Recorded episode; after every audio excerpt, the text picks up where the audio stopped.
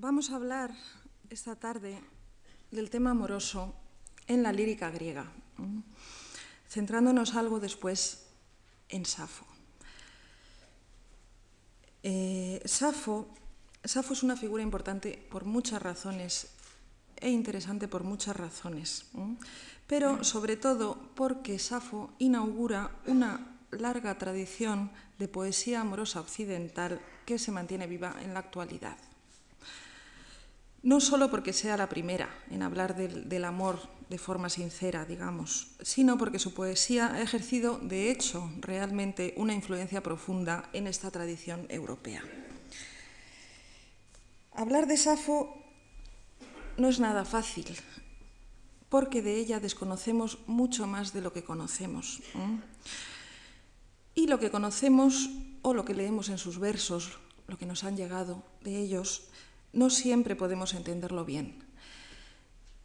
Sabemos que las cosas solo se pueden comprender dentro de su contexto, pero el contexto de Safo, de su vida y sobre todo de su obra, se perdió hace muchos siglos y es labor ardua, prácticamente imposible, intentar reconstruirlo. Sucede lo mismo con otros autores antiguos y en particular con toda la lírica griega arcaica, lo que dificulta nuestro acercamiento a una poesía de la que solo conservamos el texto. Se ha perdido la música, se ha perdido la danza, se ha perdido el contexto religioso que la determina en la mayoría de los casos. Muchas veces carecemos de información sobre las circunstancias concretas en que se ejecuta y, y por tanto sobre su, sobre su significado. Y en la mayoría de los casos ni siquiera el texto se conserva, pues como saben, la lírica griega se perdió, salvo contadísimas excepciones, y solo a lo largo del siglo XX hemos podido conocer algo más de ella gracias a los papiros de Egipto. Esto sucede, la pérdida del contexto, como digo, con toda la lírica arcaica, pero en el caso de Safo la dificultad es aún mayor, porque su figura y su obra son muy excepcionales. Así lo reconocían ya los antiguos, que se muestran en general bastante impotentes para entenderla desde el siglo V a.C. Por si ello fuera poco, o más bien debido precisamente a ello, sobre la figura de Safo se ha ido acumulando durante 25 siglos una maraña de leyendas, ficciones, interpretaciones y deformaciones de la que es muy difícil librarla.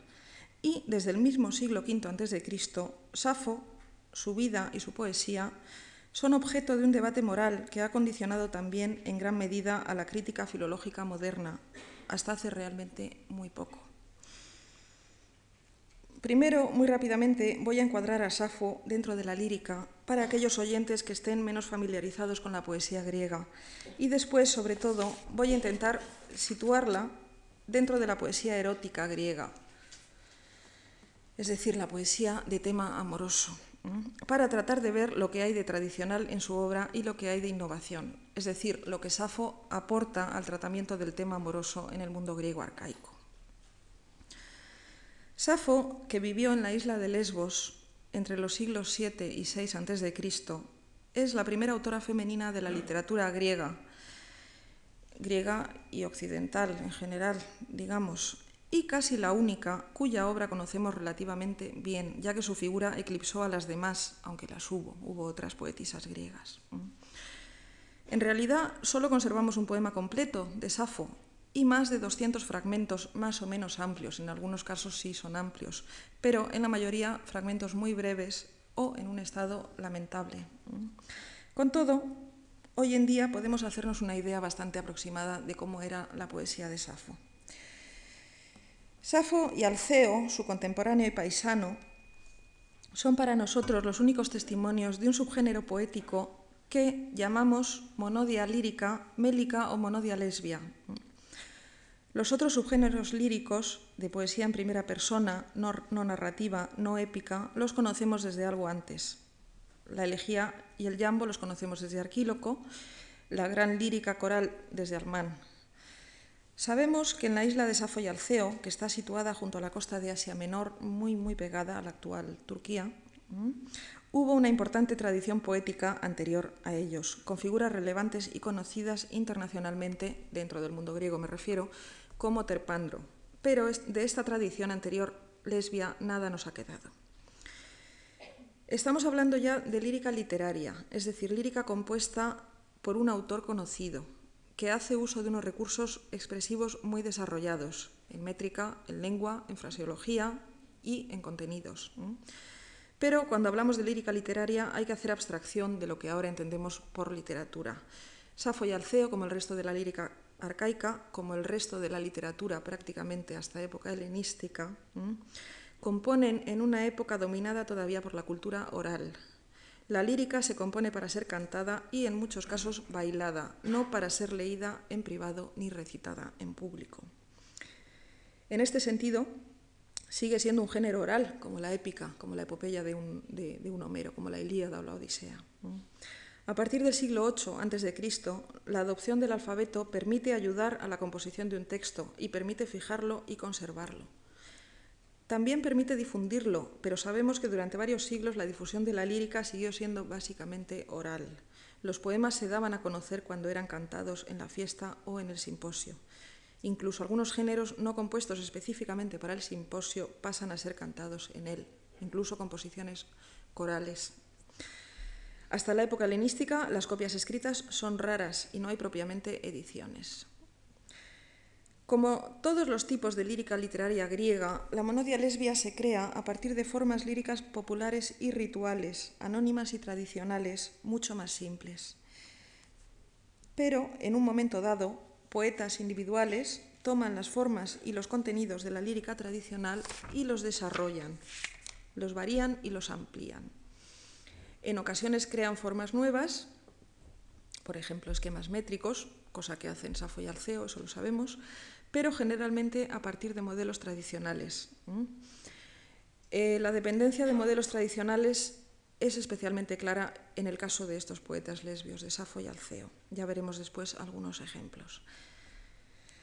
Los fragmentos que han sobrevivido de Safo y de Alceo nos muestran un género homogéneo en ambos, quiero decir, unitario al menos en lo formal. Es poesía compuesta para ser cantada al son de la lira, pero a diferencia de la lírica coral, está compuesta para ser cantada por una sola voz. Es lo que llamamos monodia, que significa eso, canto de uno solo. ¿Mm? Eh, esto de la monodia es un criterio clasificador importante porque está muy en relación con el destino de los poemas, es decir, con las circunstancias para, para las que se componen y con los temas que tratan. En realidad, todos los rasgos de la monodia lesbia se definen por oposición a los de la lírica coral, en cuanto a extensión de los poemas, métrica, ejecución, destinatarios, temática y difusión. Los poemas de Safo y Alceo son de extensión breve, unos 40 versos a lo más, agrupados en una misma estrofa que se repite, estrofas mm, pequeñas de tres, cuatro versos que se van repitiendo, o a base de un solo verso que se repite, es lo que se conoce como poesía estíquica. El mismo verso eh, se repite continuamente. Su lengua es una lengua poética artificial, mixta, como las demás lenguas poéticas arcaicas, Está elaborada a partir del dialecto local de Lesbos, pero no es el dialecto local de Lesbos. Parte de él, pero lo eleva al nivel literario mediante una serie de elementos ajenos, sobre todo procedentes de la épica homérica. La lengua, junto a otros elementos como la métrica, que presenta unas características muy, muy peculiares, y con unos rasgos muy, muy arcaicos que se han puesto en relación con la métrica india de los himnos védicos, es decir, se ha propuesto que remontan a la épica, a la, a la poesía indoeuropea. Todo ello nos demuestra que se trata de un género antiguo y autóctono, desarrollado en Lesbos y que no llegó a difundirse fuera de la isla. Hay un continuador de este género, que es el jonio Anacreonte, pero realmente Anacreonte lo que toma son las formas métricas. Toma también parte de los temas de Safo Alceo, pero los orienta en direcciones muy distintas, reflejando concepciones muy diferentes sin ir más lejos del amor. Y cambia la lengua. Anacreonte es jonio y compone monodia en su lengua natal, el jonio. Así pues, por oposición a la gran lírica coral, la monodia no es un género de gran difusión. Sus poetas no viajan a cortes de reyes o tiranos, no actúan en grandes celebraciones religiosas que congregan a toda la comunidad, Por lo menos esto no es lo normal, aunque pueda darse en algunos poemas concretos. Es un género, diríamos, básicamente privado, que se canta ante un auditorio reducido, restringido, estrechamente ligado al poeta por algún tipo de, vínculo. En Alceo se trata de los compañeros del simposio, que solemos traducir como banquete y que en realidad es una institución social que va mucho más allá. Es el lugar de reunión de los grupos aristocráticos masculinos, de varones unidos por vínculos de clase y políticos o religiosos. Lo mismo pasa con la elegía y el yambo, que constituyen realmente otros tipos de monodia, la elegía y el, y el yambo nacidos en Jonia, y que se cantan o recitan también en el banquete, en el simposio. Eso para el CEO. El destino primero de la poesía de Safo, si le soy del todo sincera, no lo conocemos en todos los casos, pero hay que aceptar que en la mayoría de ellos se cantaba ante las muchachas que componen lo que se conoce como el círculo sáfico, del que diremos después algo. En cualquier caso, por su carácter cerrado, digamos que es una especie de equivalente del femenino del simposio masculino. Todo esto es lo que tienen de común. Ahora pasamos a lo que más diferencia a Safo de Alceo, que son los temas. Alceo es un hombre, un noble, como Safo, Safo también es noble, un noble que interviene activamente en la vida política de la isla, bastante ajetreada en su época. Y Alceo nos habla sobre todo de política, comentando los sucesos, exhortando a la acción, lamentando su condición de desterrado, Alceo fue desterrado dos veces, que sepamos, y atacando al enemigo, que el enemigo hay varios, pero sobre todo el principal es el tirano Espítaco. En unos ataques que tienen un importante elemento de sátira y escarnio de raíz popular. Aparte de los poemas políticos, Alceo escribe poemas típicos de banquete, que invitan a disfrutar pues, del momento presente, de la vida, de la bebida, del vino en compañía de los amigos, eh, del sexo con heteras o con muchachos, aunque este aspecto de la poesía de, Alceo no la conocemos eh, por los textos, no nos ha llegado prácticamente nada de, este tema de Alceo. Lo que sabemos lo sabemos sobre todo por los autores latinos, Horacio y demás, que nos hablan de, de las canciones de banquete en que Alceo hablaba del amor los muchachos. La poesía de Safo, que conviene diferenciar de la persona de Safo, esto mm, ténganlo claro desde ahora, huye de temas generales y políticos, con una sola excepción quizá y no muy clara, hay una discutida alusión a sucesos contemporáneos, digamos, en un poema, y se centra en describir la vida de las muchachas que la rodean y las relaciones que se establecen entre ellas. Su tema central es el amor, aunque no es el único. Sobre cómo es el amor de Safo hablaremos algo después, pero antes lo que quiero es repasar la historia anterior del amor como tema literario, no en otro sentido. En el origen del tema erótico en la literatura, no solo griega, sino universal, hasta donde podemos rastrearlo, está el canto de la mujer. Más concretamente, el lamento de la mujer abandonada o rechazada que expresa su amor por el hombre y su desesperación, que lo busca, que exige ser correspondida, que promete fidelidad, que suplica a los dioses. Este tipo de canto femenino constituye un género antiquísimo que conocemos desde los sumerios y tendrá una pervivencia extraordinaria a lo largo de la antigüedad hasta bien pasada la Edad Media a veces en formas populares, como las jarchas mozárabes, les pongo ejemplos cercanos, otras veces en formas literarias ocultas, ocultas quiero decir. Lo conocemos entre los sumerios, como digo, en Babilonia, en Egipto, en el mundo etita, en el mundo hebreo. De hecho, uno de sus exponentes más prototípicos es el Cantar de los Cantares, y a través de la Biblia, del Cantar de los Cantares, llega este género hasta San Juan de la Cruz, por supuesto con un significado distinto, pero manteniendo los elementos tradicionales. En Grecia tenemos una serie de testimonios, a veces fragmentos muy pequeños, que delatan una larga tradición subterránea de este género de los cantos femeninos. Subterránea, pero a veces aflora. Unas veces aflora en los poetas líricos, en una mujer como Safo, pero también en hombres como Almán, como Alceo, como Anacreonte o Baquílides. Aflora en la comedia, en Aristófanes, y aflora en la poesía helenística. Otras veces aflora en formas más populares. Estos poemas y cantos en boca de mujer se conocen con la denominación general de amigo, acuñada en la tradición literaria hispánica. Y sobre sus manifestaciones griegas hay un, hay un, libro muy reciente, bueno, de, hace unos años, magnífico, de Elvira Gangutia, que los estudia a fondo, que se llama Cantos de Mujeres en Grecia. Pues bien, este tema de la mujer, el lamento, es de origen ritual. Procede del lamento ritual por el dios que muere o desaparece. El lamento en boca de la diosa o de las mujeres del cortejo del dios.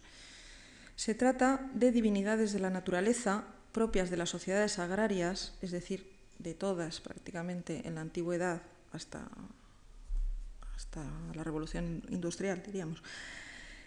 Dioses ligados a los ciclos de la vida y de la muerte, que cada año mueren o desaparecen. Son dioses, viven y mueren cada año. En todos los casos, esta muerte o desaparición provoca la esterilidad de plantas, de animales y de hombres, y su vuelta o su resurrección devuelve la fertilidad y la alegría a la comunidad. Así Tammuz entre los babilonios, Telipino entre los etitas, Osiris entre los egipcios, Perséfone entre los griegos, cuando Perséfone en el, himno homérico a Demeter, cuando Perséfone es raptada y es llevada a los infiernos, pues toda la tierra se agosta. Es, este, es este tema. Eh, tema que, que, está en la raíz última también de argumentos del cuento popular. No tienen más que pensar en la bella durmiente. Es exactamente lo mismo. Para lograr el retorno del Dios y con ello el retorno de la vida, hay que cumplir el ritual y el ritual incluye el lamento de la diosa o de las mujeres que practican su culto. Con frecuencia el mito ha convertido a estas divinidades en mortales que son amantes de diosas. Así Tammuz es amante de, Astarte en Babilonia, en Fenicia después, Atis de Cibele en Frigia, Adonis es el amante de Afrodita en Grecia, y hay otros mitos similares en otros muy diversos lugares, en Egipto, en el Asia Menor del primer milenio, es decir, en la época de la lírica griega. Cuando muere su amante mortal, la diosa enamorada se lamenta, llora, suplica. En Grecia hay cultos y rituales de este tipo, en general todos ellos de origen oriental. Están sobre todo los rituales por Adonis, los más extendidos, Adonis, que es amante de Afrodita y muere. Pero está también Lino, que es otro dios vegetal, está el propio Dioniso, tiene rituales semejantes, Dioniso que procede de Tracia. Y en época helenística entran en el mundo griego otros cultos orientales con rituales de este tipo, como el de Cibele y Atis o el de Isis y Osiris. La muerte de Osiris, su despedazamiento, Isis lo busca, lo recompone, Osiris resucita. Y, hay otros mitos similares en Grecia, de amantes que mueren trágicamente, de mujeres abandonadas, temas de hilas, menalcas, cálice, arpálice, dafnis, etcétera, etcétera, etcétera. Es un tema muy, muy frecuente. Dejando el mito y pasando a la literatura, conocemos bastantes ejemplos de monodia, es decir, de canto lírico de una sola voz en Oriente, en Mesopotamia, en el mundo de Tito, etita, en el hebreo, en Egipto. Monodia de distintos temas con, diversas funciones. No puedo detenerme en ello. Pero lo que interesa es que entre estos textos conservamos también algunos testimonios de este género de lamentos rituales femeninos.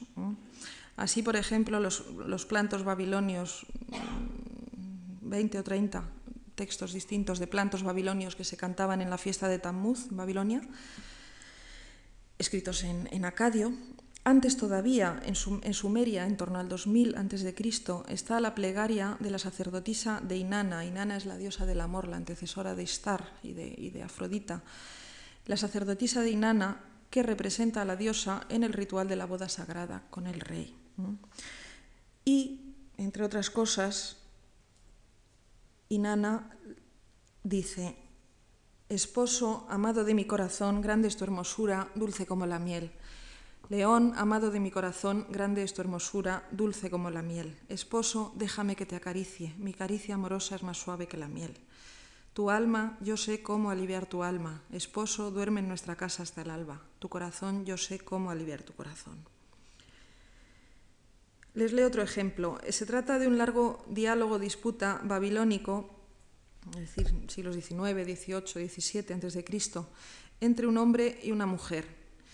El hombre la ha abandonado por otra y se muestra inflexible ante sus lamentos. La mujer confía en que haciendo una súplica a la diosa Nana, él volverá con ella.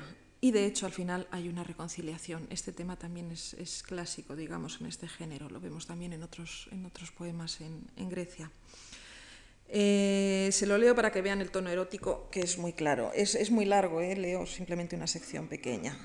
Yo pienso en ti, mi labio superior se humedece mientras que el inferior tiembla. Lo abrazaré, lo besaré, no acabaré de contemplarle. Lograré mi victoria sobre mis detractoras. Y bien, laguna, hay una laguna, cuando nuestro sueño amoroso lograremos. Más adelante dice, busco tu pasión, mi Señor, estoy sedienta de tu amor, por cuanto tus caricias, laguna, día y noche te hablaré. Es claro, por tanto, que la monodia lírica es mucho más antigua en estas culturas que en Grecia. Lo que importa destacar de todo esto es que había un fondo de creencias y un fondo ritual común en Oriente y en Grecia que posibilitó el paso de determinadas influencias de Oriente a Grecia. Influencias que pasan al mito, que pasan al rito y que pasan a la lírica. Y la lírica, como sabemos, está muy en relación con la religión, con el rito con la fiesta. Así, la monodia fija y ritual del Oriente, ejecutada por sacerdotes o funcionarios en ceremonias fijas, influye en la creación de algo totalmente nuevo en Grecia, porque lo trasladará en Grecia al, al ámbito humano. Aunque estas influencias pueden ser mucho más antiguas y de procedencias geográficamente más remotas, como nos, hacen entender estos paralelos que les acabo de leer, sin duda estas influencias se dieron intensamente a partir del siglo VIII a.C., cuando las ciudades griegas de Asia Menor están en contacto estrecho con las, con las culturas cercanas, como Lidia o Frigia. En realidad, todo esto no es más que un aspecto más del influjo oriental que resultó, resultó determinante para la creación de la lírica literaria griega a partir del siglo VIII a.C. Los propios griegos eran conscientes de ello, reconocían la importancia de este influjo oriental en su lírica, sabían que los nombres de sus instrumentos y sus instrumentos procedían del oriente. Lo que ocurre es que en el siglo VIII, VII, VI, para los griegos Oriente se reducía sobre todo a Lidia y a Frigia. La cuestión es que no es casual que una autora como Safo, que es mujer y además es oriunda de Lesbos, junto a Asia Menor. Una autora que en su obra muestra unas relaciones muy profundas entre su tierra y Asia Menor, sobre todo Lidia. No es casual, como digo, que compusiera plantos rituales por Adonis. Y probablemente también por Faón, una divinidad de este tipo muy mal conocida. Les leo lo que conservamos del planto por Adonis, que es el fragmento 140 eso es un diálogo. Las mujeres del cortejo, del, culto, las devotas, preguntan a Afrodita, se muere el tierno Adonis, Citerea, ¿qué hemos de hacer? Y la diosa responde dando instrucciones, golpeaos el pecho, muchachas, y rasgaos las, rasgaos las túnicas. Golpearse el pecho y rasgarse las vestiduras son los actos rituales que debía representar el coro de devotas, al tiempo que cantaban y lanzaban el grito ritual. En el caso de Adonis, el grito ritual era O ton Adonin, ay de Adonis.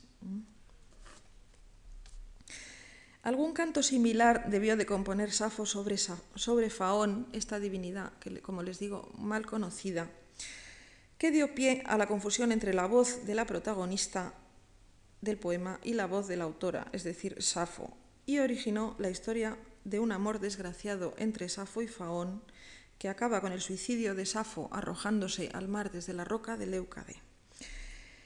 Este episodio se origina, al menos que sepamos, en el siglo V a.C. Lo tenemos documentado ya en los cómicos atenienses, y es el que más éxito ha tenido en la larga historia de Safo como personaje, que la hay, luego aludiré a ella, a través de los siglos. Y gran parte de la responsabilidad de la difusión de esta historia hay que cargarla sobre la heroída 16 de Ovidio o de quien fuera su autor, que no está claro. Pero eso es otro cuento. Lo que importa es que la historia, sin duda, se originó así. En Alceo, contemporáneo y paisano de Safo, encontramos restos de un lamento femenino muy paradigmático del género. Lo que pasa es que es un fragmento muy muy destrozado, pero el contexto amoroso es seguro por el tipo de lamento y otros tópicos, como la comparación con el ciervo.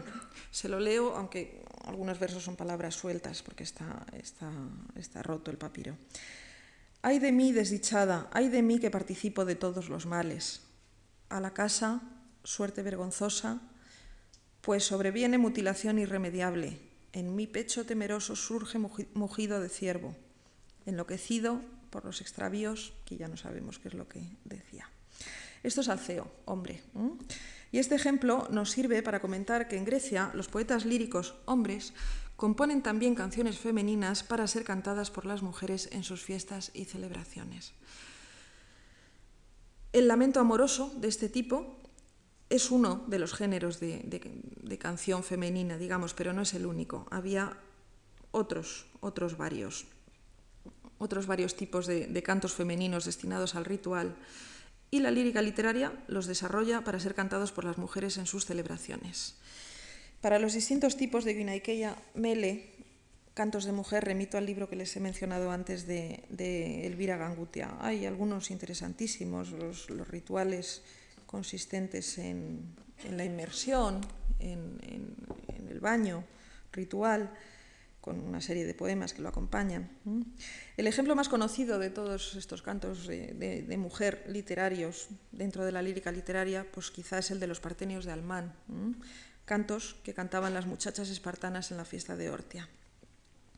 Y por supuesto están los epitalamios, las canciones de boda, un subgénero que conocemos en Grecia casi exclusivamente por Safo. El epitalamio, tal como nos lo presenta Safo, es un género popular, alegre, aparentemente profano. Lo cantan las muchachas y muchachos, es decir, las amigas de la novia y del novio, y tiene rasgos humorísticos. En realidad está muy cercano a los cantos populares de boda que se han cantado en España y en cualquier otro país europeo hasta, hasta hace muy poco tiempo. Pero también es un género de origen ritual, cosa bastante fácil de comprender. La boda es también una celebración religiosa en relación con esta concepción de la vida natural que hemos visto. Gracias a la boda se perpetúa la, vida y por ello los dioses la presiden. En el plano mítico hay la, boda la boda divina, la hierogamia. Eh, exactamente igual que ahora, también es una celebración religiosa.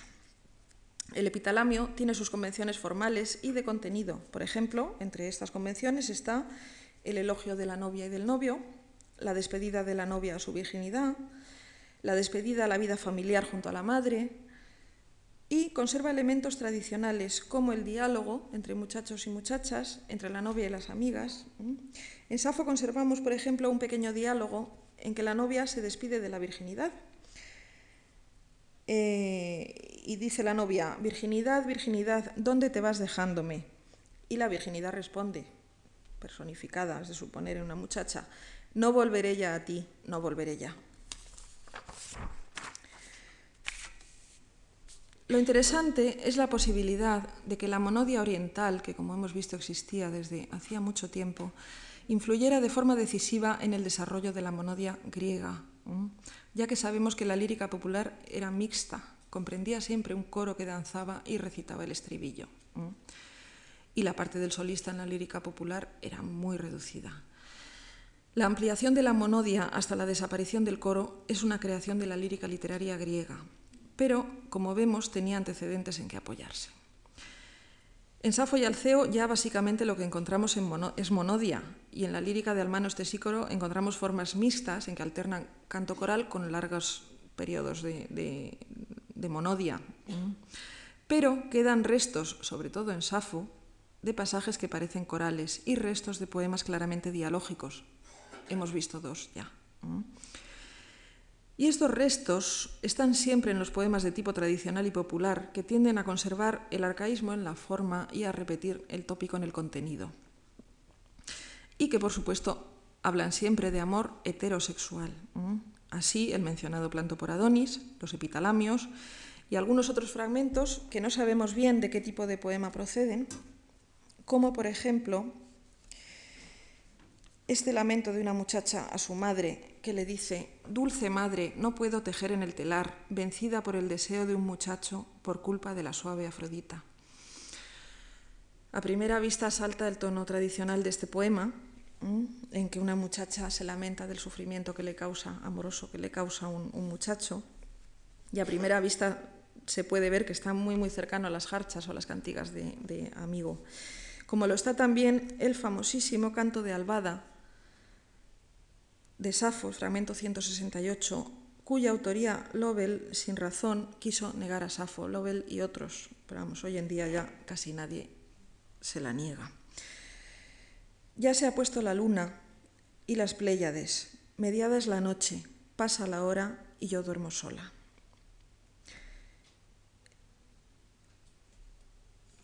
Fragmento importante que además mm, por vías muy muy difíciles de, rastrear ha llegado a, ha ejercido influencia en, la, literatura española.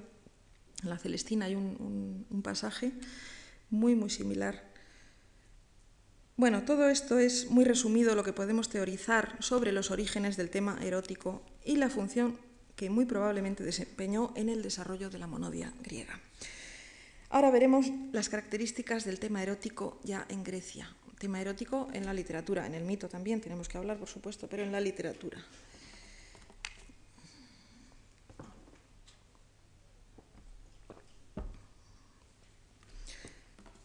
Bien, resumiendo todo lo anterior, la erótica tradicional está unida a dos cosas. Uno, está unida al rito, al rito y al mito y dos, está unida al protagonismo de la mujer.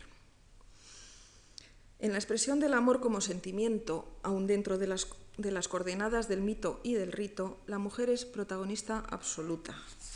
La mujer es la que se enamora, es la que sufre y se lamenta, es la que persigue, la que engaña para conseguir su amor, la que seduce. Es Istar quien seduce a Gilgamesh, Circe a Odiseo, Afrodita a Anquises en el himno homérico Afrodita, era Zeus en la Ilíada, algo de, eso, de todo esto se dijo aquí el, martes. En la literatura sucede absolutamente igual. La mujer es protagonista en las canciones de amigo, es protagonista en los plantos por el amante perdido, es la que se suicida por amor, como Cálice por Evadlo, un tema tratado por este Sícoro, un poeta, un poeta arcaico, o Safo por Faón en la supuesta historia de Safo y Faón. La mujer es la que lleva el enamoramiento a sus últimas consecuencias, así en las heroínas trágicas como Fedra o como Medea, o en las del cuento popular. La mujer es siempre quien lleva la iniciativa, es el sujeto del amor. Lo cual explica uno de los grandes tópicos griegos sobre la mujer, que dice que es algo muy peligroso porque es algo irracional es imprevisible, está dominado por instintos y emociones y sobre todo tiene terribles inclinaciones a la lujuria.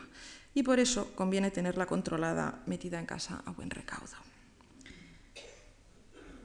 El hombre, como sujeto amoroso, aparece, pero aparece solo en el tema del placer masculino con las heteras, que no es un tema amoroso propiamente dicho. Y tampoco hay tema amoroso propiamente dicho en la boda, donde también el hombre interviene. En la boda, que es un rito, hombre y mujer se unen, pero esta unión no da pie a la expresión del amor, sino de la alegría, de la fecundidad, del progreso de la vida, de la felicidad. En la dimensión mítica de la boda, en la hierogamia, sí que hay amor, pero en la dimensión humana no.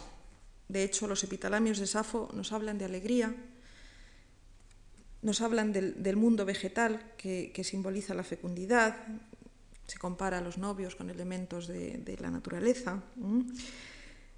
Se nos habla del paso al mundo adulto, del fin de una etapa y el comienzo de otra etapa para la novia, de la ruptura con la vida anterior, pero no, no nos hablan de amor. De hecho, la boda, y con esto me refiero en concreto a la sociedad griega, es algo completamente al margen del amor. Las condiciones sociales no facilitaban el proceso de, enamoramiento y noviazgo, diríamos. Las bodas eran acuerdos, simples acuerdos. El matrimonio lo que hace precisamente es marcar una serie de restricciones frente al amor. Y cuando aparece, el amor es al margen del matrimonio. Aparece en el adulterio, aparece en el círculo de Safo, aparece en la pederastia, aparece con las heteras, que son unas mujeres especiales, diríamos. El hombre puede infringir las reglas del matrimonio, pero la mujer no. Si comete adulterio, carga con el desprestigio o con el castigo. Es tachada de porne, de prostituta, es rechazada. Y bueno, ¿qué es, ¿qué es este amor? ¿Qué es el amor para los griegos? Pues vamos a verlo muy, muy rápidamente leyendo algunos fragmentos, sobre todo de Safo, porque, es, porque está en el centro de nuestro tema y porque en sus fragmentos se pueden ejemplificar prácticamente todos los aspectos de, este amor tradicional en, los griegos. Mm, por supuesto, hablamos de amor como deseo y amor como conflicto, de amor dramático. Hablamos del de eros, que es lo que interesa a la literatura. No hablamos de otros tipos de amor sino del amor pues como búsqueda, como triunfo, como abandono, como celos, como lamento y nostalgia. Es el amor glucípicros que decía Safo, dulce y amargo, expresión que ha tenido un grandísimo éxito. Lo más dulce, hija mía, y al tiempo lo más doloroso, dice Eurípides, una dulce amargura, dice Celestina, parafraseando a Safo muy probablemente sin saberlo. El amor en Grecia es básicamente una locura, es visto como una locura, una enfermedad de la que el hombre no es responsable, es víctima. Quien causa el amor es la divinidad, sobre todo Afrodita y Eros. Eros de Inota Tonceón le llama Alceo, el más terrible de los dioses. Eros, que es una fuerza divina en el mito, en el rito y en la literatura, una fuerza externa que ataca y domina a hombres y animales, que mueve la generación y la vida del mundo animal y vegetal. Cuando pasa al plano humano, el amor es transgresión de las normas, de las restricciones de la sociedad, de la institución social del matrimonio y suele acarrear el desastre, el castigo o la burla, como hemos dicho. Surge entre la esposa y otro hombre, no el marido. Surge entre el hombre mayor y el muchacho, entre Safo y sus amigas. Puede haber eros dentro del matrimonio, pero es muy, muy raro.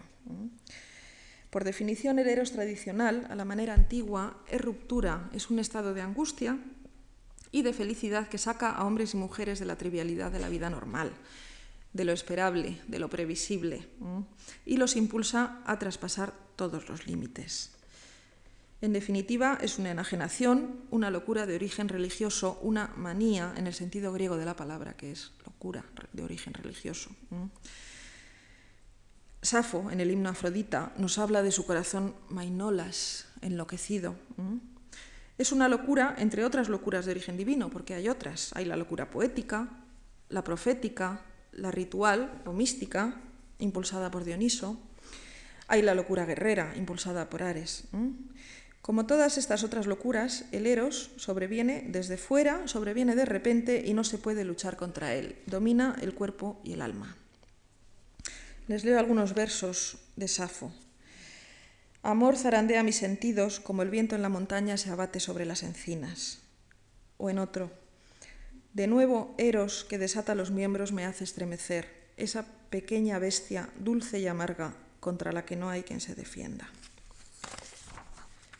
Oh Anacreonte, otra vez Eros me ha golpeado con, con una gran hacha y me ha bañado en una torrentera invernal o el famosísimo coro de la Antígona de Sófocles, que reúne todos los tópicos del tema. Oh Eros, invencible en batallas, Eros que te abalanza sobre nuestros animales, que estás apostado en las delicadas mejillas de las doncellas, frecuentas los caminos del mar y habitas en las agrestes moradas, llega a cualquier lugar. Y nadie, ni entre los inmortales, ni entre los perecederos hombres, es capaz de rehuirte, y el que te posee está fuera de sí. Y sigue el coro. Así pues, el amor, el eros, es locura y es nosos, es enfermedad. Una enfermedad no solo mental, también es física. Recuerden a Fedra en el Hipólito de Eurípides, cómo está enferma, realmente enferma. O pensemos en el fragmento 31 de Safo, en que describe sus reacciones físicas al ver a la muchacha amada hablar con un hombre.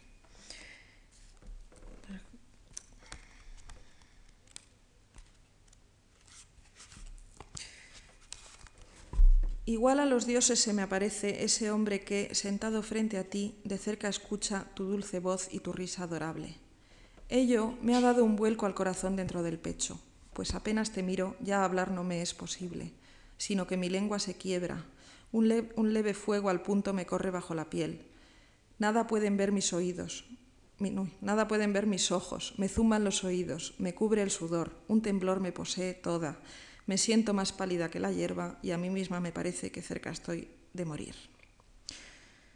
Y el último verso que dice, más todo se puede soportar, pues, y ahí se corta el poema, no sabemos cómo terminaba. Pero el amor no es solo algo que lanzan los dioses contra el sujeto amoroso, es también algo que está en el objeto del amor. Es una especie de, sustancia que actúa automáticamente, que, la tiene el amado y actúa, actúa aunque él no quiera. El amado tiene dentro de sí, tiene eros, tiene pozos o tiene gímeros, que es deseo. Pozos y gímeros vienen a significar deseo. Y lo exhala sobre todo por los ojos. El amor eh, sale por los ojos del amado y entra por los ojos del, del que se enamora. Lo que inspira el amor, el deseo, es la mirada, la belleza, y la haris, la gracia, característica de las vírgenes. Por ejemplo, Safo le dice al novio en un epitalamio, para ti es su figura, la de la novia, llena de gracia, y sus ojos dulces. El amor se esparce por su rostro anhelado. Afrodita te ha honrado de un modo especial. O dice, dice a otro hombre, no sabemos muy bien, a quien quédate enfrente, amigo, y deja volar la gracia que hay en tu mirada. Y a la mirada se refiere cuando se acuerda de Anactoria, en el famoso poema 16. Anactoria no está, Isafo la recuerda. Anactoria, cuyo amable caminar y luminoso resplandor del rostro quisiera contemplar, no los carros de los lidios ni a sus soldados armados en combate. Lo que traduzco como luminoso resplandor del rostro es amarigma lambrón prosopo, pero amarigma lo que quiere decir realmente es el, brillo de la mirada, el brillo especial de la mirada que tienen las muchachas en, la edad núbil, digamos, que es en sí mismo haris, gracia. Lo que Safo destaca en sus compañeras, admira, elogia, lo que ama es siempre su belleza y su aspecto externo, su gracia, su manera de caminar, su modo de vestir, nos podemos acordar del fragmento 16, donde dice que aquello que uno ama es tocar listón, lo más bello.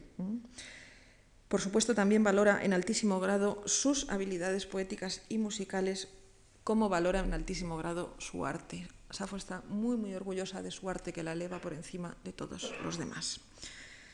Y lo contrario es lo que critica a sus rivales. Así cuando critica a la paleta que no sabe llevar con gracia el vestido, o a la inculta, que carece del don de la poesía y por ello está condenada al olvido cuando muera, no como ella, que perdurará siempre porque tiene el don de las musas.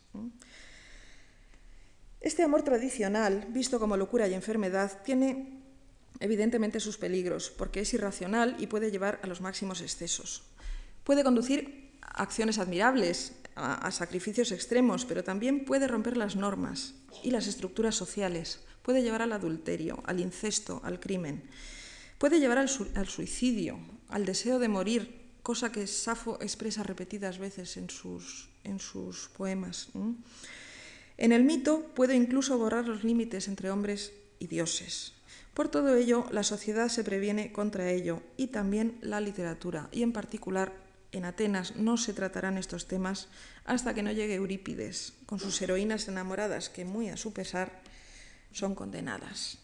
Aristófanes, el cómico, las llamaba pornai, a las, heroínas de, Eurípides, prostitutas. De hecho, el amor, el amor-pasión, es un tema poco frecuente en la literatura griega, incluso en la poesía es un tema limitado. En la épica hay relatos muy marginales de conquistas amorosas de dioses o relatos de, uniones que interesan simplemente para seguir las líneas genealógicas de, dioses, en Hesíodo sobre todo. No hay pasión amorosa, no hay detalles eróticos, sentimentales ni sexuales. Y el lenguaje es siempre elegante y poético, en lo cual coincide con la lírica y con la tragedia. En el teatro el eros tampoco es el tema central, aunque aunque sirva de telón de fondo de la, de la, tragedia.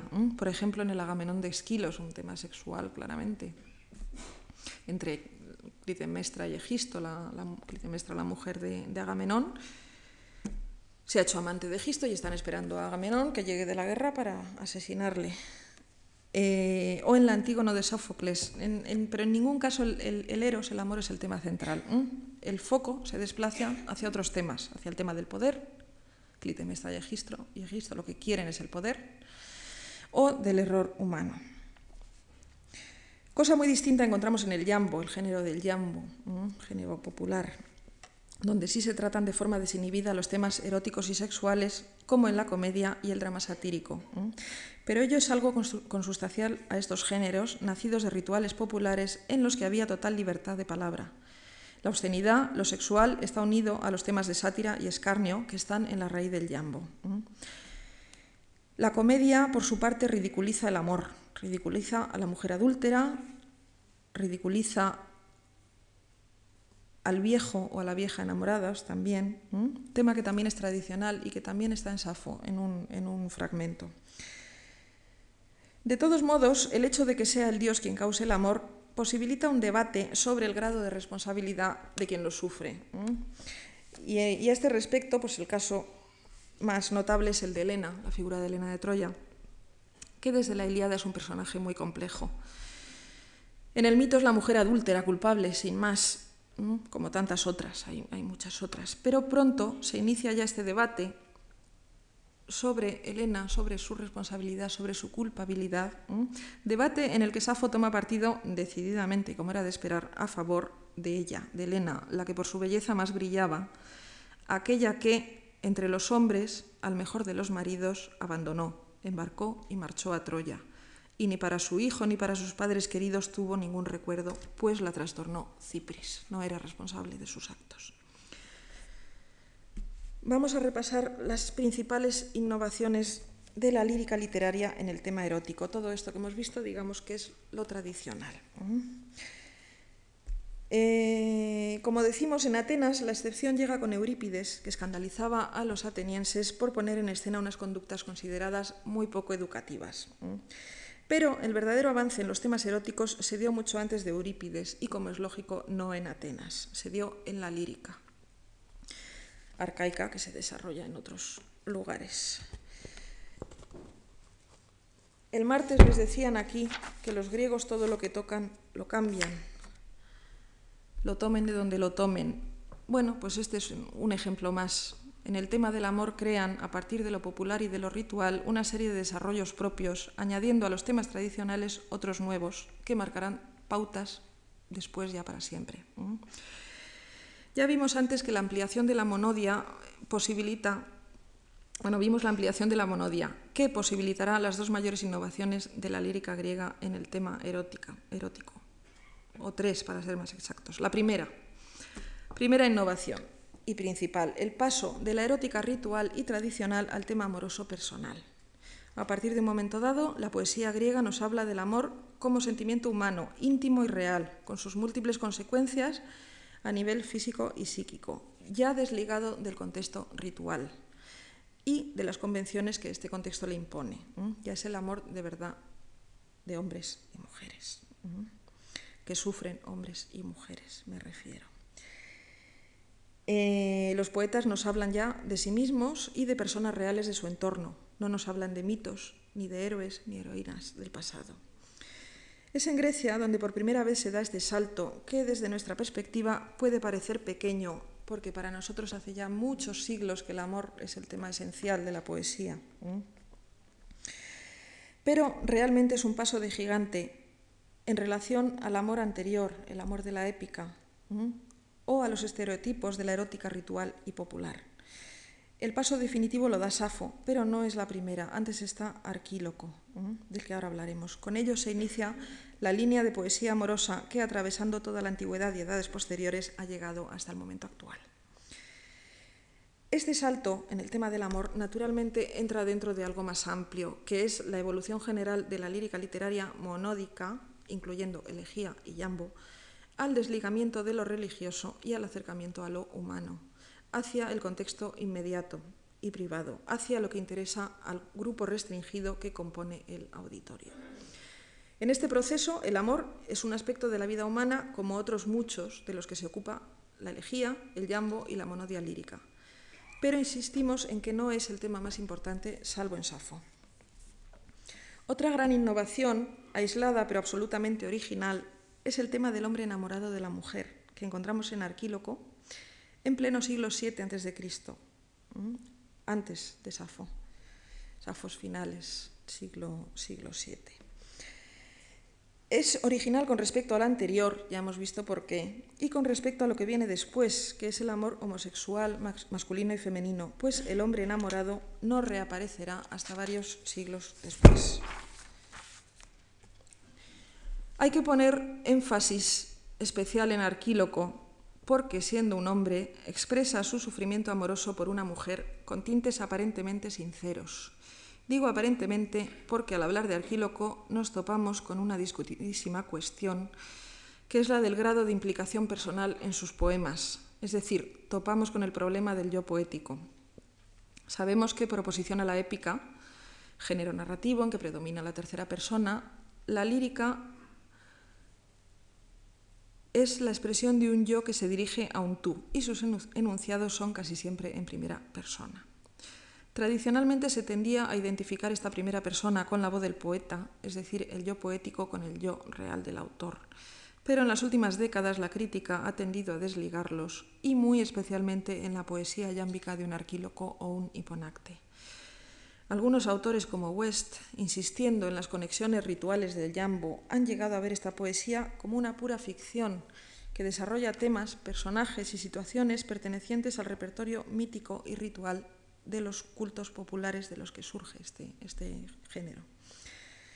Arquíloco es quizá el poeta que más problemas plantea para la interpretación del yo, aunque la idea de la despersonalización total no es convincente, en eso yo estoy de acuerdo con otros muchos autores pero vamos, tampoco voy a, tampoco voy a extenderme con ello. Lo único claro es que la biografía de Arquíloco que nos transmiten las fuentes antiguas está en gran medida creada a partir de sus propios poemas, eso es cierto, pero esto suele suceder con los autores antiguos. Safo es otro ejemplo clarísimo. Y por lo menos parte de ella debe ser considerada semilegendaria. Pero sobre todo, la visión de Arquíloco iniciada ya en la antigüedad como un mero difamador de amigos y enemigos, como un obsceno y desvergonzado, es una deformación posterior, nacida de la lectura literal y miope de sus poemas. En cualquier caso, Arquíloco, cuya lectura les recomiendo por si, a los que no lo hayan leído mm, vivamente, es una figura excepcional desde todos los puntos de vista. Es una fuerte personalidad apasionada y contradictoria que avanza muchos de los temas posteriores de la lírica. En el tema erótico, como digo, muestra una gran originalidad si lo comparamos con el tratamiento del amor como tema literario antes de Arquíloco y después de Arquíloco. Está aislado durante mucho tiempo. En su obra mm, el tema homoerótico está completamente ausente, no hay ni rastro de él. Hay fragmentos yámbicos y en tetrámetros trocaicos con alusiones sexuales y obscenas que es difícil situar dentro de su obra. Cuando nos habla de amor, es en general en relación con el tema de Neobula. Eh, la historia de Neobula es, bueno, es conocida. Licambes le había prometido en matrimonio a su hija Neobula, Arquíloco me refiero, de la que estaba enamorado. Pero en un momento dado Licambes se retracta y rompe el compromiso lo que provoca toda la ira de Arquíloco contra el perjuro traidor y provoca la ruina de la familia. Conocemos mal los detalles de la historia y conocemos mal, diríamos, la secuenciación temporal, la ordenación temporal de los fragmentos que tenemos. Pero hay durísimos poemas de Arquíloco contra una neobula ajada y prostituida a la que el poeta rechaza. Y en el Epodo de Estrasburgo, un largo poema publicado el año 74, aparece lo que para muchos autores constituye el final de la historia. Arquíloco rechaza e insulta a Neobula y seduce a otra joven, probablemente la hermana menor de ella, uniéndose con ella en los jardines del templo de Hera, en una descripción explícita pero elegante, en absoluto obscena, del acto sexual. Descripción que también, vamos, acto sexual que también es excepcional por el hecho de que el seductor sea el hombre, que convence a la muchacha con palabras. Ya hemos visto que la que intenta seducir siempre es la mujer. Eh, los fragmentos de crítica, de escarnio contra Neobula y su padre siguen los modelos rituales propios del Yambo y por ello es directa, brutal, radical. No, no tiene piedad.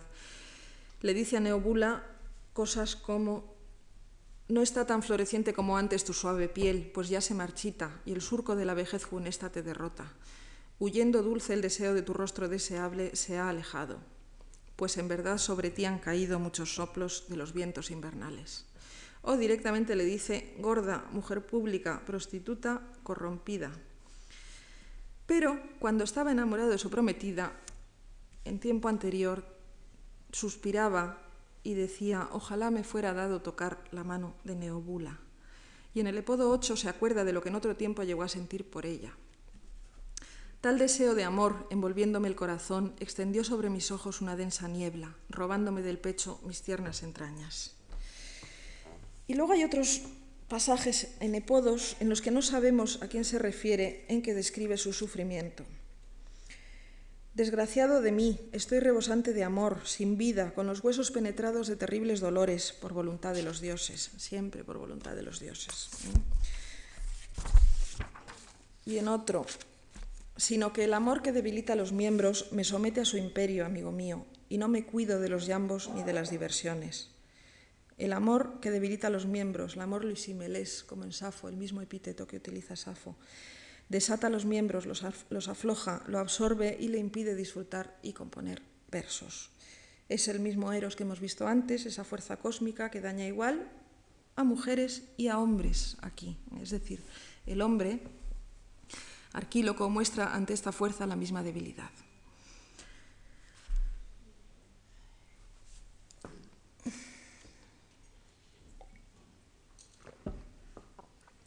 La otra gran innovación de la lírica arcaica, ya la hemos mencionado, es el desplazamiento del tema amoroso hacia la esfera, homosexual, tanto masculina como femenina.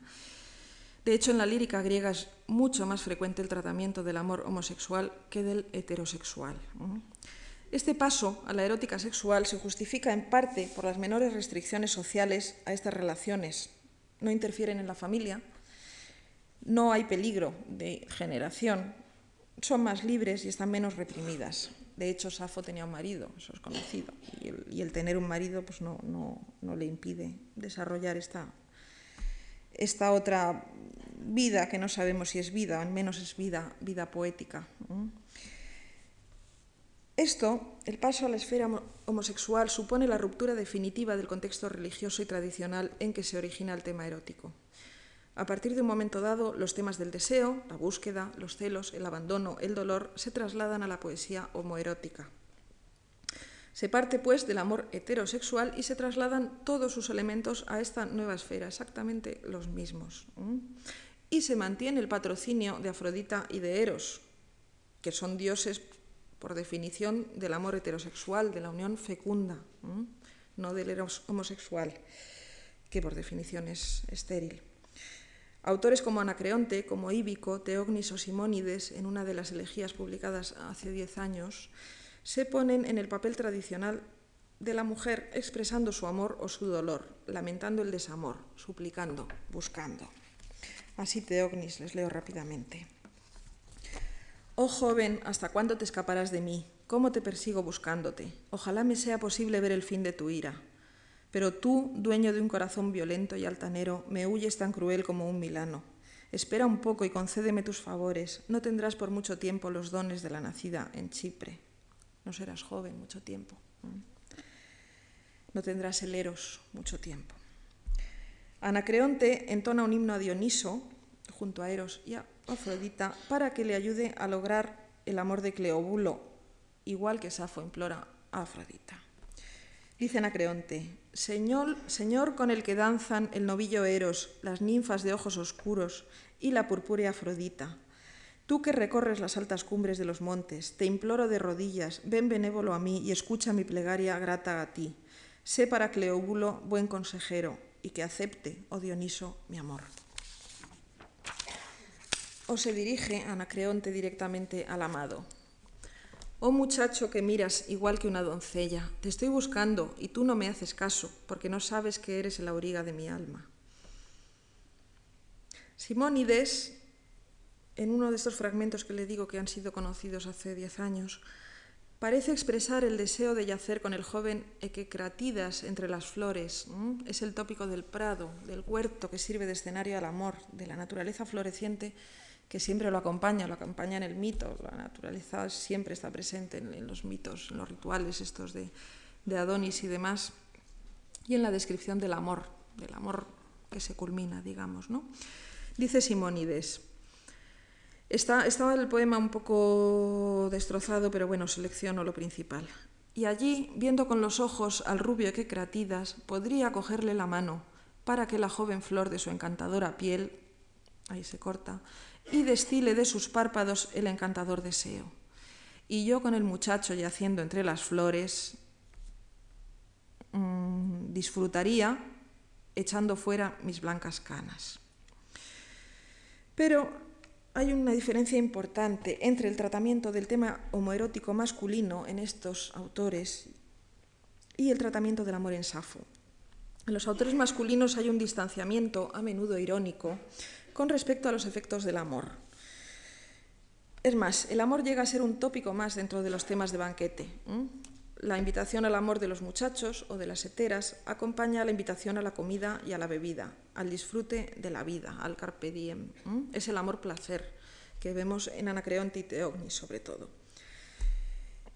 Las consecuencias del amor no son fatales, se puede hablar de ello de forma ligera y despreocupada, es un juego en realidad. A lo más, lo que hay es nostalgia sincera del amor cuando ha llegado la vejez, cuando el poeta debe renunciar por fuerza, a los dones de Afrodita y ve que la muerte se acerca. Para Safo esto no es así. El amor es el tema central en su poesía y en la dimensión poética de su vida, que es la que conocemos, es decir, como protagonista de la mayoría de sus poemas. Safo habla en presente de lo que le está sucediendo en ese momento y pone el énfasis en el sufrimiento que, como sentimiento íntimo y desgarrador, le produce el amor. Un sufrimiento real que surge en momentos concretos, cuando el objeto de su amor debe partir, cuando siente celos, cuando se siente rechazada o abandonada, cuando pierde la partida ante una rival inferior. En sus poemas de tipo personal no hay atisbo de distanciamiento, de ironía ni de convención a no ser en los sarcásticos ataques a sus rivales que siguen los modelos de la invectiva tradicional. Se trata del amor-pasión como fin en sí mismo, como proceso psíquico y físico, ambas cosas a la vez. Esta diferencia, muy probablemente responsabilidad de Safo, es un desarrollo propio en la parte más personal de su poesía, aunque tiene ese precedente que hemos comentado en Arquíloco. Con Safo el amor pasa al primer plano, ya no interesan otras cosas, no interesan los valores tradicionales masculinos, la virtud guerrera, la gloria. Lo más bello que hay sobre la negra tierra es aquello que uno ama. Y ella ama a las muchachas, unas muchachas que llegan como Atis y que después se marchan, se supone que a casarse. La separación supone el mayor desgarro y a propósito de esto leo el más importante poema aparecido en tiempos modernos por lo menos uno de los más importantes, en cualquier caso el más largo, el 94. Quisiera estar muerta y no miento. Ella me abandonó entre sollozos. Y entre otras cosas me dijo, ay, qué terrible es lo que nos pasa, Safo. Créeme que te dejo contra mi deseo. Y yo le respondí, ve con bien y acuérdate de mí, pues sabes cómo te queríamos. Y si tú no, yo en cambio sí quiero recordarte. Y aquí empieza el recuerdo de los momentos felices.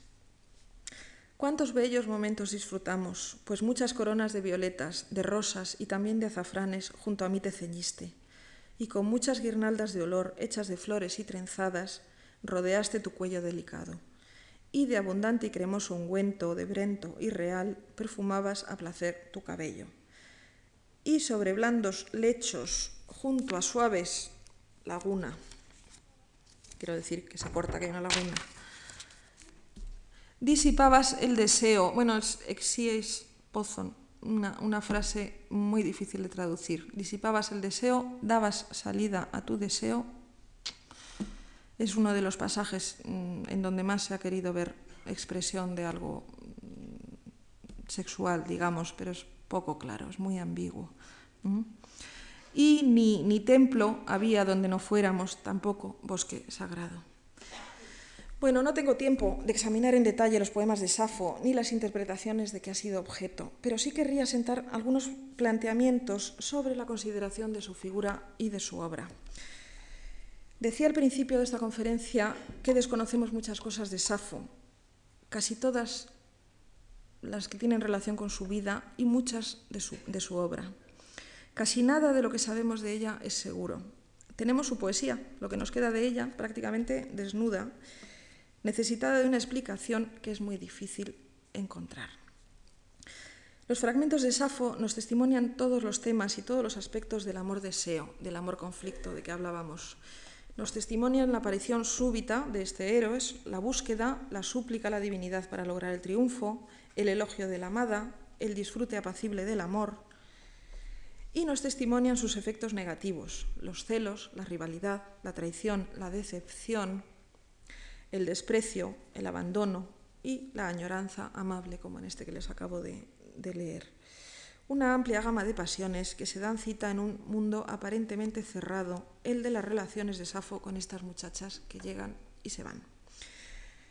En Safo, como en general en toda la lírica, el amado es sujeto pasivo, es decir, el amor es unidireccional, va del enamorado de Safo al objeto de su amor. Se establece una relación que se ha querido ver como paralela a las relaciones homoeróticas masculinas en la pederastia, en lo que se considera pederastia como institución social, digamos. Safo, ya mayor, jefa de un grupo de jóvenes, sería el correlato del hombre mayor que en Atenas y otros lugares entabla una relación con un joven en la que hay un importante componente educativo. Las relaciones homoeróticas masculinas en la sociedad y en la, literatura griegas están muy documentadas, son bien conocidas y además eran aceptadas y justificadas por los griegos, por lo menos en algunas épocas. Pero la forma de homosexualidad femenina que nos testimonia la poesía de Safo y, en cierta medida, la de, la de Alcmán, plantean problemas por su excepcionalidad, por su falta de paralelos y porque se desarrollan dentro de un contexto poético, musical, religioso, quizá también educativo, aunque esto es menos claro, muy difícil de establecer. Como dije al principio, este contexto se perdió y la homosexualidad femenina constituye desde época clásica un verdadero tabú tan arraigado en la antigüedad como en el, en el occidente cristiano hasta prácticamente hoy día. Pero lo que es evidente es que por fuerza, de un modo u otro, esas relaciones están unidas a la condición de poetisa y compositora de Safo y dependen de su importante función dentro del grupo.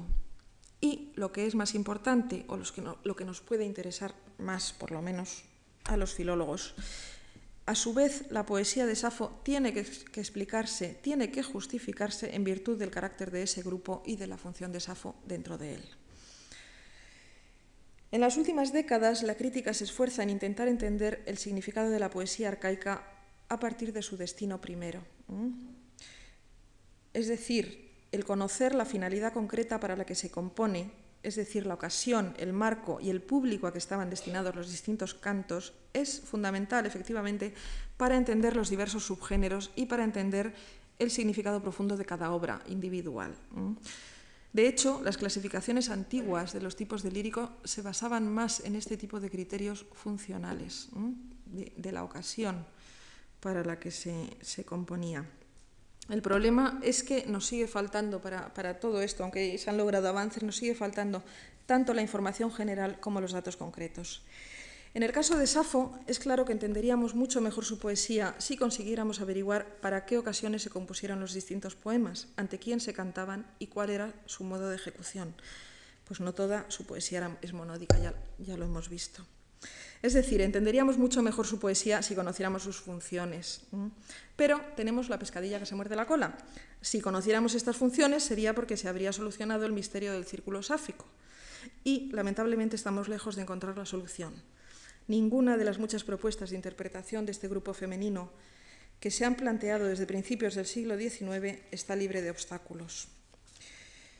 Una idea que goza de cierta aceptación en los últimos tiempos es la de Claude Calam, que ve a Safo como jefa de un coro lírico, algo similar a las jefas de, coros de muchachas que ejecutan los partenios de Almán, en una función que aglutina implicaciones religiosas, políticas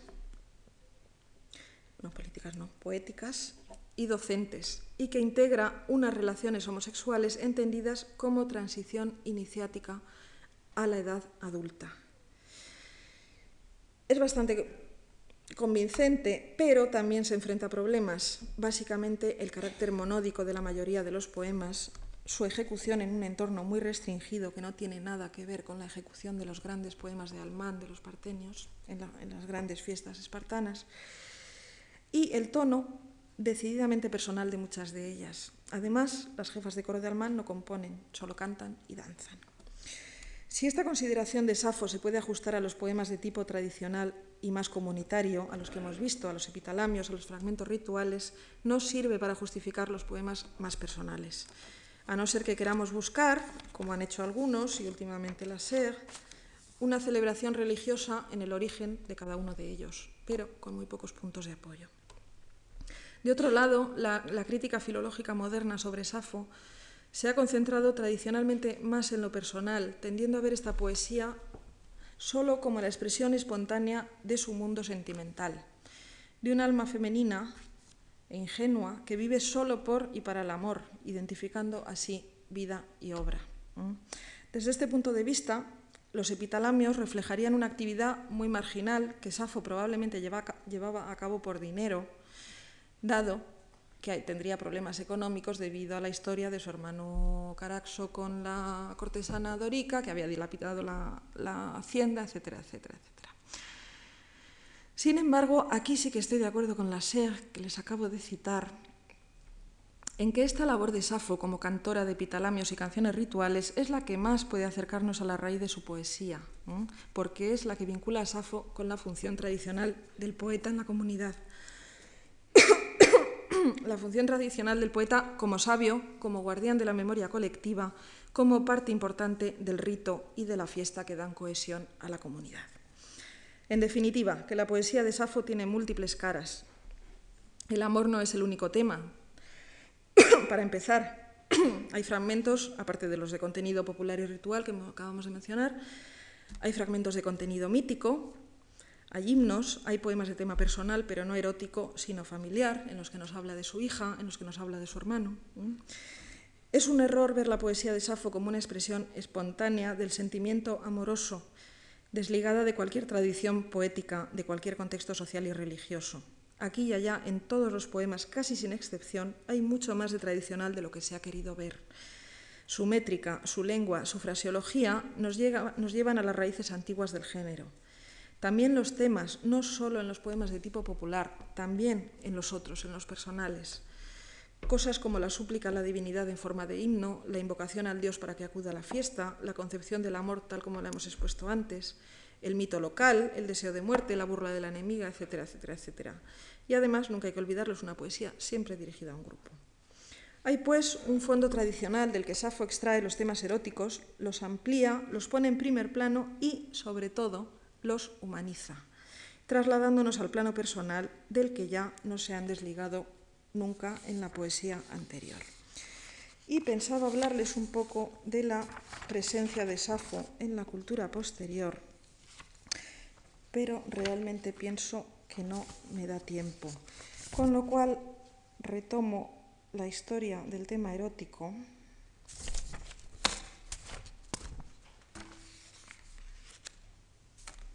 La historia del tema erótico tras este excursus sáfico y vemos que con la excepción de Arquíloco, sigue en la literatura griega una línea que parte de lo heterosexual en sus orígenes rituales y míticos, pero continúa y se desarrolla en la esfera homosexual a lo largo de toda la lírica, en un largo rodeo por esta esfera homosexual, para acabar volviendo a lo heterosexual ya en la tragedia de Eurípides. Después vendrán otras formas de amor mucho más convencionales, que serán las que encontraremos en época helenística e imperial, aunque tienen antecedentes en el mismo Eurípides, en el León y en la Helena de, Eurípides. Aquí ya sí aparece el hombre. El hombre enamorado no había aparecido, salvo en esos restos de, de Arquíloco. Aparece el hombre enamorado junto a la mujer enamorada. Es un amor correspondido, un amor feliz.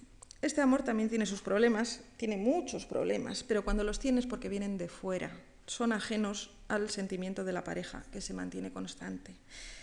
En Menandro, en la elegía helenística, género por lo demás no muy bien conocido, y sobre todo en la novela griega de tipo idealizado, los amantes, bellos, enamoradísimos y fieles, que en ocasiones ya se han casado, ya son marido y mujer, tienen que enfrentarse a innumerables obstáculos, separaciones, viajes, accidentes, naufragios, maquinaciones de personajes malvados, intentos de seducción de terceros, malentendidos, secuestros, etcétera, etcétera, para finalmente reencontrarse y ser felices, es de suponer que para siempre.